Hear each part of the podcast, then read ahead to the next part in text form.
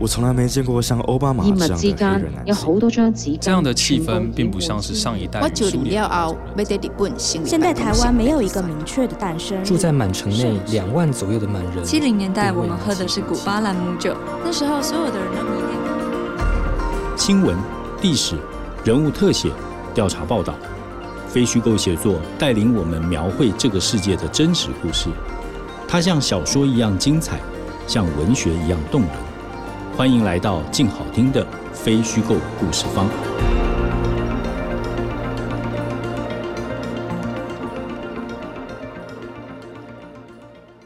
真实故事往往精彩如小说，动人如文学。大家好，欢迎来到非虚构故事方，这是由静好听与静文学共同制作播出的节目，我是主持人李志德。我们这一集上线的时间是十二月八号，就在七十九年前的这个时候，日本的六艘航空母舰加上四十多艘各种军舰，连同四百架飞机，在珍珠港的北边海上发动攻击。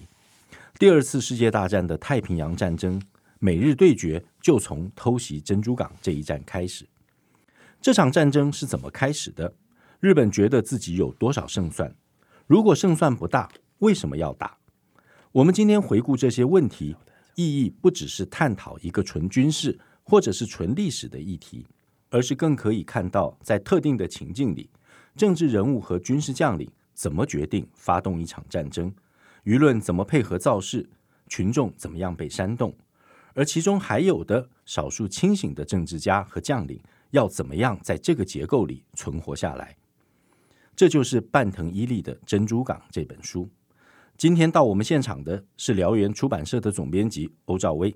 行业里的朋友都叫他查理。查理跟大家打个招呼。哎，主持人好，呃，我是查理，各位听众朋友，大家好。我们今天谈到这一本《珍珠港》，作者是半藤伊利，非常重要的一个日本的历史学家，嗯对二战历史的这个爱好者，大概对这个名字也不陌生。嗯那他的书其实，在台湾其实也都出过其他的作品。对查理能不能先介绍一下半藤伊利？好，呃，半藤一他本身在日本的话，有一个叫做昭和史著作第一人啊，就是他有写很多跟昭和有关，就是他出生的那个年代，他在一九三零年出生。那他出生了以后没多久，其实整个昭和我们常有一个讲法，就是昭和六十年里面，就是其前半段都是处于战争的时代，是就是各种各类的这种大小型的战争都发生在那个时候，一直到啊四五年二战结束为止，才进入一个和平啊，所以他才会有一个叫做呃昭和史的这个写作，都是以战争为主。是好那他五三年到了东京大学念文学文学系毕业嘛，哦那后来他就在这个文春啊、文艺春秋啊，在那边上班啊，一直到从总编辑一直到出版局长等等，一直到他们所谓的取缔就是这个董事的等这种职位啊，所以他现在已经九十几岁了。是但是他每一年还是有作品会陆续再出来啊。但是现在他当然就跟以前不一样，就不像是写一本大部头的这种书。所以现在我们在台湾能够出版他的书是真的是很不容易啊。是我我应该这样子说啦，他在出这本书的时候，呃，比较早。二零零一年，所以我们很荣幸还是可以取得他的这个授权。是，那他当然除了这本以外，在台湾我们知道，比如说有呃有出版社曾经出版过他的《昭和史》，是他描述这个雷伊泰湾海战的这个我们叫呃燃烧的海洋，是那还有这个呃日本最漫长的一天啊，都是半藤一力最脍炙人口的一些作品啊。是呃那他也也得到了这个呃非虚构写作文学的作品的读者的青睐了哈，所以后来他在二零零一年也得到了这个每日出版文化特别赏。是哦，二零一五年，呃，以《日本最漫长的一天》哦，还有呃《燃烧的海洋》等等无数作品啊、得到这个菊池宽赏的肯定。所以我觉得，呃以今天我们在看日本历史的话，只要不看半藤一力，那真的是太可惜了。这样所以就就看日本近代史，这个少了半藤伊利，你对就你就有一半没有看到有一半没看到，对我觉得是这样子。不，你刚刚讲这一部作品《珍珠港》写的时间是二零零一年哈，嗯对你刚刚说早，对但是这个早是以现在就是我们在二零二零年谈这个事情，对这好像是部二十年前的书，对哦对，但是如果你以二战结束的时间，嗯就一九四五年来看的话，那这本书写在这个二零零一年的书嗯显然是晚了，晚好了，对那这个晚哈晚有几个意义，就是说，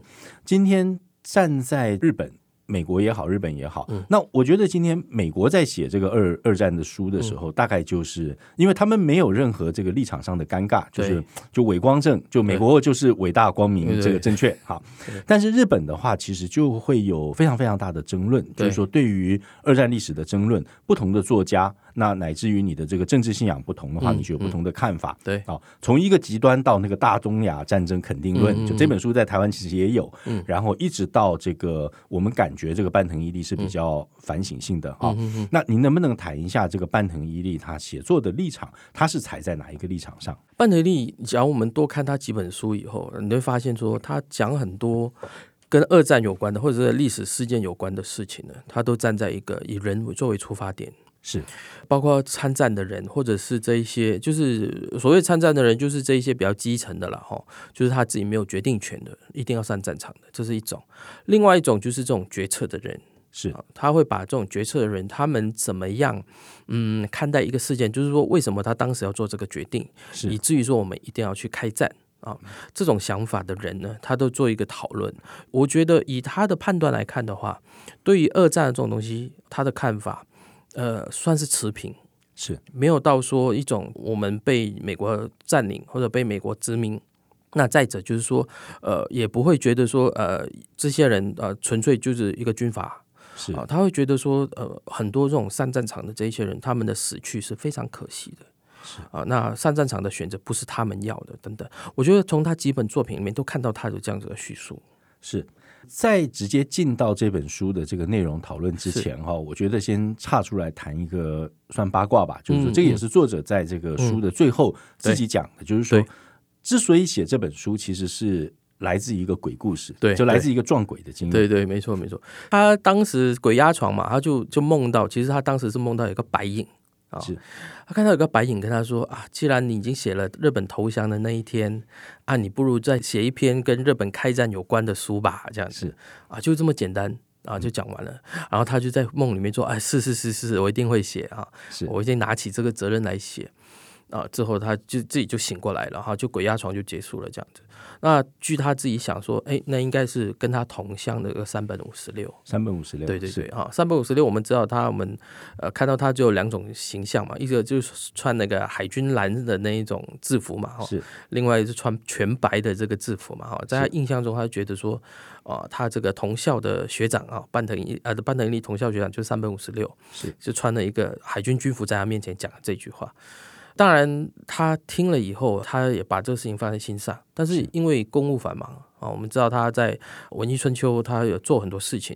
呃，不光是写作啊，他还要当编辑嘛，哈、编辑长，所以这个事情就放了很久，一直到了二零零一年。是啊，或者说他更早之前开始准备了哈，那准备在二零零一年，就是啊日本啊发动珍珠港战争的周年啊是啊来写来出版这一本书，是但是这本书写出来的时候，他很明确的跟大家说，哎，不好意思，这本书哦里面不是你们想象说我里面有什么爆料或者有什么新的东西，是啊，毕竟二战已经相隔了这么久啊，已经啊五六十年了。但是我里面我引述了很多各种来自呃美国、呃日本自己本身，甚至有一些中国本身的一些看法是啊，一些史料。然后他自己再做一些判断，我觉得在这样子的写法对我们来说的话非常非常好，因为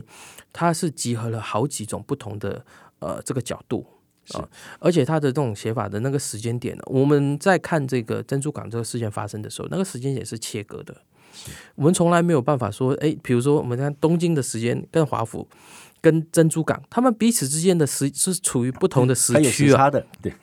对，属于不同时区，甚至连日期有时候也会不一样。比如说美国会说珍珠港事变是十二月七号，但是在日本来看是十二月八12月8号，嗯那十二月八号是礼拜一啊，十二月七号是礼拜天。天嗯呃，两个都不一样，因为日本他们，我们后来才看到，原来日本这边为了准备当天十二月八号股市、汇市这种可能会发生的一些状况，就前一晚已经宣布是停止交易的啊，是甚至派人在那一边就准备说，万一宣布啊、开战或者是怎么样情况，要人去稳住稳住这个股市啊，是呃，这个是我们现在你你现在哎是有道理，但是没有想到当时有人已经做好这种准备哈、是所以我我觉得半藤一力把这个事情全部贯通起来，让我们去看这个事情的时候，那个全貌，呃，跟我们过去想说，你从战略角度或者从外交角度去谈珍珠港，是截然不同的一个结果。是，呃，刚才既然提到这个山本五十六，我们就从山本五十六开始讲嗯啊、那这个大概也是这个二战的这个日本将领里面在，在我们在看的时候知名度最高的一位了啊、嗯那谈到山本五十六，就一定会谈到就是这个珍珠港是他这个一手策划的，对，好、那或者是整个在太平洋对美国开战，都可以说是按照他的计划去推进的。对，但是就像查理刚刚说的，就是人在历史里面的能够发挥的作用，或者是他在这个里面的情愿或者是不情愿，嗯，通常是半藤一力讨论的重点。对，所以你查理可不可以谈一下，就是说山本五十六，如果大家仔细的去看这个书的话，嗯你会发现他其实是在一个我们说这个不情不愿之下去发动这场战争。嗯对，那为什么不情不愿还要做？第一个，呃书里面当然呃，在其他作品里面也提到的一点，就是日本当时他们的国力并不足以让他们发动一场大规模而且长时间的一场战争。而且是对美国这样的国家，对嗯对，当然我们知道美国它是一个工业大国嘛，哈是它国家要动员起来的话，不管是资源方面或者是人力方面，都比日本强很多。是，那日本作为一个岛国，不管是这个石油，不管是它的这个钢铁等等各种的这一种原物料，它都缺乏的。而且山本五十六是在美国待过的，对他是亲眼见过美国的工业力量，嗯对，呃，而且它也是驻日的武官嘛，哈，是啊，驻美武官，所以他本身对于美国的观察，会比这种从贵族出身的这些官员啊，这些大臣们有更深刻的一些想法。是当然，他的想法他带回来的时候，很多人当时我相信在那个年代，大家对西方的这很多东西是觉得是一个新奇，是或者说觉得说他们这种虽然今天这样子讲不对，但是我相信当时他们很多人对他们还是有一种蛮夷的一种心态啊。是其实双方都有这种想法，就觉得对方都觉得他是野蛮人啊。但是等到呃，他把这种想法，他在啊、海军省里面啊、任官的时候，他一直阻止这个作战，阻止日本对呃就是英美国家发动战争是啊、甚至因为做到这样子而引起了日本国内的这个激进派，甚至是海呃陆军内部的这些激进派对他们是不满的。是呃，三本五十六，他后来就是因为这样子，后来长官会觉得我已经没有办法在陆地上确保你的安全了。啊，所以好吧，那就把你送到海上去。我我相信大家只要知道二战的历史或者日本的当时所谓的呃这个呃送到海上去，就是去呃联合舰队去当这个司令长官。是联合大家有时候可能会误会，联合司令长官以为就是日本海军最大的那个，其实他不是，他只是呃领导那个作战部队最最最高阶的一个军官。是啊，但是他的长官是还是来自于啊啊海军省这一边哈。当他被送到那边去的时候，他知道我们迟早要开战。是，当他一到了他的旗舰，就是长门，长门，嗯，他就下达，他就找他参谋来，他说我们迟早是要跟英美开战。原本我们的战略上就是说我们在开阔的海洋上面，等着美国从太平洋东边来到我们西太平洋这一边，是，然后我们以逸待劳，在海上跟他作战。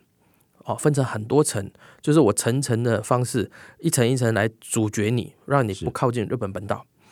呃，他们也做了这个准备，大家知道，就是他们所谓的八八舰队嘛，哦是就是炮大，然后呃这个呃船啊、有一定的装甲啊，是但后来他说不行，拼火炮我们一定拼不过美国啊，论机动性我们可能也会输他，是所以他觉得说我们要改变这个作战战略，是，所以才会有了后来的这个航空母舰的这个作战的一个想法，而且不是等他来，一定要我们把战火带到他的主要基地珍珠港那边去，而且一口气就要把他主力全部打对光，把他打完了，让他没有办法来驰援，因为日本发动战争的这个整个计划是很庞大的。因为当他觉得说我要发动这战争以后，我要想说啊，惨了，我原本他的目标是打马来亚，是啊，但是印尼又有油田，是但是在这个中间有一个菲律宾，那菲律宾不打不行啊，他因为因为怕菲律宾的美军会来阻击他嘛，是即使他不会影响到他去攻击马来亚跟印度尼西亚，呃，当时的这个合组印度群岛嘛哈，但是他会怕说你菲律宾距离我台湾很近啊。是你而且你从菲律宾也可能影响到他当时已经占领的这一个中南半岛，所以他一定要把菲律宾给打下来。所以当日本他们提出了二战要发动的时候，它的整个计划是很庞大的，规模也很大的，是呃，兵力也也发出去也很多的，所以他们必须觉得说，我这一次出去一定要赢。是，哎，这个就是他当时，呃，三本五十六他提出来说，你们要打就打，用我的方式来打是啊、而且他觉得我这个方式的话，并不见得是我要的，但是因为为了满足你们国内的这个领导阶层的需求，所以我今天我只好提出这个战略，但是我这个战略是确保你们在初期可以胜利，对，胜利了以后，至少在一年之内到两年之内，就是我们的顶峰。是后面麻烦你们这些文人政府赶紧去找对方来谈和吧。是。刚才我们谈到了山本五十六在策划发动珍珠港偷袭的时候的那种无奈的心情。那接下来的听书时间，查理要为我们朗读的是他在战前对于他的亲密朋友的一段内心话。听书时间，实际上，我只能一语断定，在我想来，最后若是与美国开战的话，那几乎就要与全世界为敌了。不过，既然已经到了这个地步，那么不久就要开始战争了吧？到那时候，我也只能尽我最大的努力去奋斗了。或许我就这样，在战舰长门上战死吧。在这期间，东京、大阪或许会被烧焚三四次，陷入非常惨烈的境地也说不定。老实说，我觉得相当苦恼，可是我也没有办法再做出更多的努力去挽回了。我觉得刚才查理谈到这个“出奇”这两个字，我嗯觉得就是。诶，就是这个《珍珠港》这本书的这个关键字啊、对就是说，当我们再去看当年的这些历史人物，觉得说，今天你打完了之后，尤其是对美国这样的国家开战了之后嗯对，你这个战争要怎么继续下去？对，嗯或者是你打仗要做什么？好，就打仗不是为了打仗，打仗它有一个更大的这个政治的目的，对扩张的企图，对，这里头就是在后来的这个辩论里面，嗯你会发现其实这里有非常非常多呃相当冒进的地方，嗯，譬如说。在决定要对美国开战的时候，嗯，呃，这书里面有一个场景，对就是这个天皇就召集了一个这个众臣的会议，对，那其中有这个比较保守，也不能说保守，就是比较持重的，或者是考虑比较周延的一些大臣，嗯就会跟这个当时的首相东条英机就辩论。查理刚才提到像东南亚的资源。然后，呃，他就说，这个你开战是为了什么呢？呃，就为了这个东南亚的资源。对有了东南亚的资源，有了橡胶，有了嗯石油，我们对就可以继续支持我们的作战。对，接下来就会有人问东条英机说：“那我就算我得到了，都像如你所说的得到了这些资源，嗯我们有没有船把它运回来？嗯哼我们有没有人把它运回来？嗯哼然后你会发现，东条英机在面对这个争议的时候，他是答不出来的，嗯而且他没有算。啊，他还问他说，在运回来的过程当中，你还要计算这个航行的过程当中，可能有船会被美国被人打击沉沉，，对，打沉了之后，那能够运多少回来对？嗯运百分之六十回来，运百分之五十回来，会不会造成最后一个情况，就是说我们得到了各种的好资源，但它都堆在东南亚，嗯对然后我们的日本本土的人饿死了，因为这些资源都回不回不来。来，对对所以你会发现说，当他面临这些质疑的时候，这些倡议。主张要发动战争的这些政治人嗯物，他是完全回答不出来的。对就查理能不能谈一下这种心态？呃，当然，这种以日本当时来讲，提出这种质疑的人是比较少数了哈。是，那因为几而乎且可能会被杀死。对对对，因为几乎当时日本就是一个真正的主战派，可能就少数那几个，是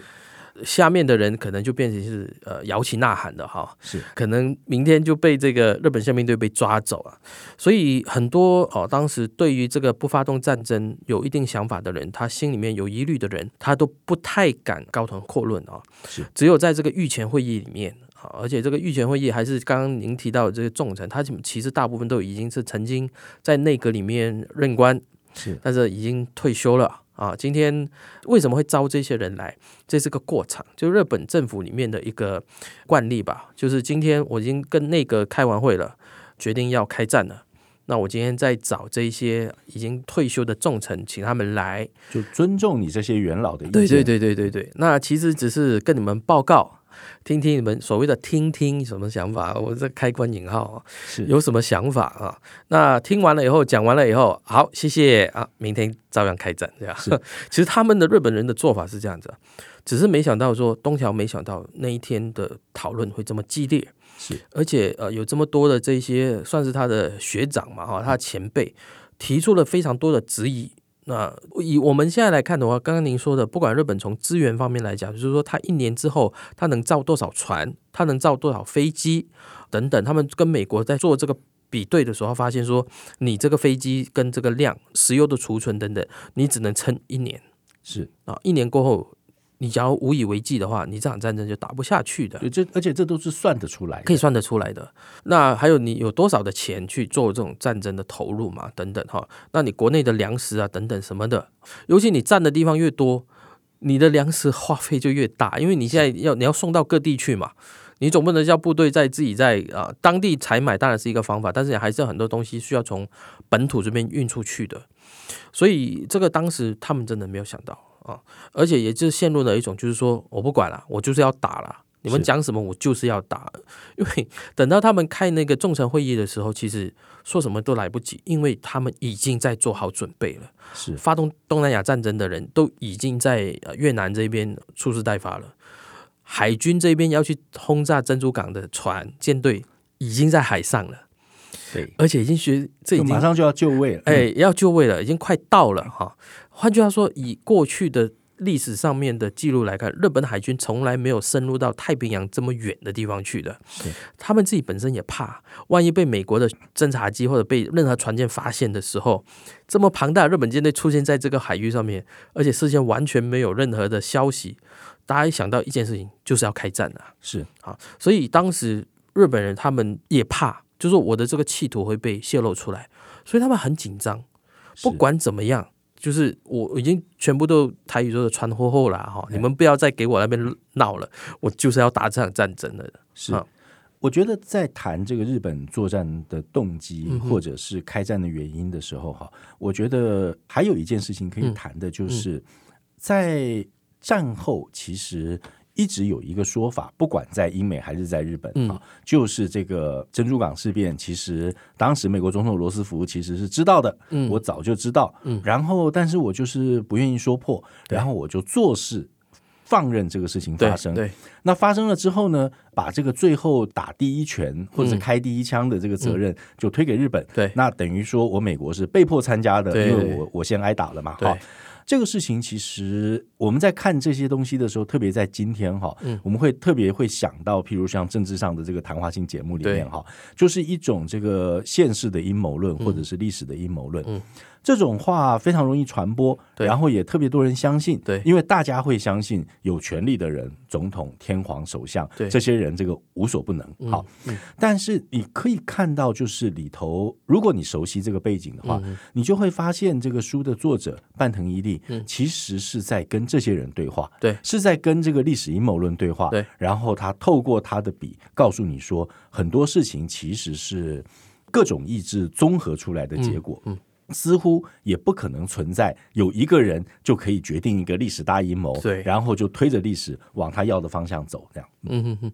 呃，我我觉得我们再从这，当然我们倒一点去看哦，是当时欧洲战场已经打起来了。是假如我们看过那个电影啊，《最黑暗的时刻》，是。还记得丘吉尔躲在洗手间打电话给罗斯福啊，就是请你给我的，你要哎卖给我的哎 飞对机对对在哪里对？对这样对对对啊啊，请你自己来推吧哈，对我放在边界你自己推过去。当时我们从那个电话里面，我们听得到罗斯福他是很无奈的，我想帮你啊，但是我国内的氛围不允许我去参战，是所以在这种情况底下，所以才会有人后来说，美国为了要参战。但是罗斯福又不想在政治上面啊输掉他的这个支持度嘛哈，是 所以他只好去诱导日本来攻击我。是怎么可能一个美国最主要的一个海空军基地，对不对？在珍珠港啊，整个几乎是就是武装到牙齿都是的一个岛，居然可以被日本人偷袭对。而且我整个舰队主要的作战舰都被打趴了，剩下的只有一两艘的航空母舰，啊，在当时还不算是主力舰的这种情况底下，所以事后很多人说一定是罗斯福搞的鬼，对，就你、啊你明明知道这个事情要发生，然后你对不讲，不讲哈、你放任日本人来攻击我们，所以他隔天你才会在国会上面大放厥词，说十二月七日是我们的国耻日啊，我们应该要记住珍珠港，是我们要向敌人讨回来。但是我觉得，讲我们很理性的啊，尤其是作者他本身经有很多的讲法说法去讨论的时候，你会发现说，哎，这个阴谋论不见得就是那么一回事。是比如说美国，他们为什么到最后是决定一定要让日本无条件投降，就是因为他觉得你偷袭了我。 是那什么时候发动这个攻击，或者这个偷袭这个事情，或者外交电报能不能送到华府去？这个不是美国或者罗斯福本人可以控制的。是那这个电报到了那一边以后，大使把这个国书送到呃美国国务院那边去的那个时间点，也不是罗斯福可以控制，因为完全在你日本这一边嘛，哈。所以这个阴谋论它里面有提到很多啊，很多人都会说这个是，比如说是谁在搞鬼，谁在搞鬼，但是他最后他还提出来的很多证据，或者他提出来很多的想法、看法，看起来结果是不见得是这样子，但是多少会增添了一些嗯趣味性。或者说我们会觉得说啊，这里面一定有什么东西，有有猫腻在里面哈。但是我觉得这个对于讨论一个历史，假如能够是吸引更多人去了解真相的话，我觉得这个对历史的一个事件来说，也未尝是一个坏事，就你觉得这个历史阴谋论对于勾起大家的兴趣对还是还是有帮助呃的，还是有帮助。对，但是你真正要严肃的去看待的话，就不是这么对回事，。没错对，那我觉得在讨论《珍珠港》这本书哈、嗯哼就像我们刚刚提到的，就是它很大的篇幅里面，它这个书一共有三部哈对，那其中大概有一部半到接近两嗯部的时间。呃的篇幅都在写这个战争为什么发生，嗯然后它是怎么决定起来的对哈。那我在看这个里面的时候，其实有一个很强烈的感觉，嗯就是有一种这个即视感，就是我好像在看今天发生的对事情。对，也就是说，在中国崛起的今天啊，嗯嗯嗯我们回头去看到这个当时珍珠港这场战争之所以打起来的原因哈，嗯今天这个中国共产党在对对于这个内部的宣传，嗯在武力解放军建军成果这个满足感嗯哈、嗯那乃至于中国国内的舆论，嗯其实都很像《珍珠港》这一本书里面所描述的嗯当时日本的这个情况嗯哈。嗯嗯因此，就有些人觉得说，会不会发生，譬如说第二次偷袭珍珠港，嗯而这个第二次偷袭可能不是偷袭真的那个珍珠港，嗯嗯嗯可能是借着台湾或者是其他的地方。嗯嗯查理，你怎么看待这两边的过去八十年前的珍珠港嗯跟今天的这个中国崛起的情况？你觉得这里面有可相比的地方吗？第一个，我们看啊，当时的日本他们国内的状况，比如说统治阶级啊，他们会觉得说这是我的民族尊严，是你美国欺负我，就比如说你对我资源的这个石油禁运，你对这个钢铁的禁运啊，是对我来说是一个尊严上的问 题。呃而且它里面还有一个关键字，我们看了很熟悉的，嗯就是你对于新的世界秩序不了解。嗯，就是说，今天我为什么占领中国？我为什么建 立满洲国？对对对那我是为了塑造一个新的世界秩序。对对而你美国所期待的，你要我退回去，对你是要维持那个旧旧的的秩秩序对。那我我看到这个对于新的世界秩序不了解这件事情，我就特别感同身受。嗯，对，因为日本他们作为一个新的一个呃，尤其在亚洲这一边一个新的崛起的一个强权，是他当然就认为说，我都被你们这些西方国家这些列强压着打嘛，哈，是，你在这个地方可以予取予求啊，为什么我在地的我什么都不行啊？当然就觉得说要出一口气嘛，哈，是，尤其我们看日本他们在明治维新以后，他会觉得说我就是要往西方靠拢。我就要往西方那边去。如果我做任何事情跟你西方一样的时候，我跟你穿一样的衣服，我跟你吃一样的东西，我跟你造一样的船，是他认为说我就是一个强大的一个国家。是，的确，日本他们真的做到这一点哈。是，那今天我成为一个强大的国家以后，也没有人来侵犯我了。以后我需要更多的资源的时候，我需要更多的利益的时候，我只能往我的邻国那边去要了你。就往外扩张。对，往外扩张去了。那这个过程不是说他马上做就做到的，他是从一点一点开始。是，当他做了一个事情以后，他发现，哎，我真的有利益，哎，而且我老大哥都真的会让我去做，哎，是于是乎他就会慢慢的，一直慢慢的越做越大胆。以前一开始可能会怕，是我这样子做可能会美国会会有意见，或者英国会有意见啊。但是后来发现，并不见得是这样子啊。所以日本他们本身的这个事情，他们对外扩张这个事情是越做越大胆，就是那个壮胆了起来以后，他敢要的东西、想要的东西，自然就越来越多了。是啊但是他们国内的民众的话，他们甚至有人觉得说，现在经济不好，尤其是大萧条以后嘛，一九三几年以后，是老百姓有一个想法，只要开战，因为开战国家会有采购很多东西，是所以我做生意的，我生意就会好，经济就会好起来了。啊，当时也有这种呃，民众有这种想就法，战争是一个拉动需求的，对，会有这种想法。那另外就是日本军方里面还有另外一种想法，就是他们就是从明治维新以来，维新政府起来了这几十年，日本军方是连战连胜，是从来我们在战场上面没有输过的，每一次都打胜仗，而且打胜仗以后就有利益的取得，所以人老百姓说，那既然是这样，为什么我们不打仗呢？是尤其舆论在这个时候也在推波助澜。是尤其是当时当然主要是媒体了哈，呃，这个报纸啦，是哦，加上他们日本人当时还有可能我们这边也没看过，就是这种在街头上面演讲的人，是可能他就公开批评这个，比如说公开批评三本五十六，是说他畏战。啊，是我们要支持我们东条内阁政府，一定要让他们真的是去开战哦。我们开战的的后盾就是我们人民啊的之类这这种事嗯这里情。头有一些细节，就是说在珍珠港开打之前的这个对外交谈判，对然后当这个外交谈判失败，然后对这个外交部无比沮丧的时候对，然后就确定要打仗了。对那。书里面是写到说，这个包括报纸、包括民间是欢欣鼓舞，欢欣鼓舞就终于可以对打仗了，对不用再谈了，不用再谈了，就是当时因为当天十二月八号的东京啊，呃，或者前几天啊的东京呢，天气都是阴冷的，是但是到十二月八号，因为他们知道消息的时候已经是十二月八号的下午了哈。是当这个消息来了以后，他们说哇，整个东京那一天的天气是奇好无比啊！是很多人都跑到神社去啊，很多人跑到靖国神社去，很多人跑到这个皇居前的这个广场那一边去啊，是大家就好像是一个庆祝一样，就是哇，好的不得了的事情啊！而且班德利在书里面，他后面他引述了很多当时的文人啊、名人啊他们的日记， 甚嗯至他们当时的撰文啊，是就是说哇，终于开战了。是是一个多么令人觉得哇就很轻松啊，心头的大石已经放下来了，是国家的光明也迎来了等等啊。其实我我看到这一篇的时候，段成义他当然也讲说，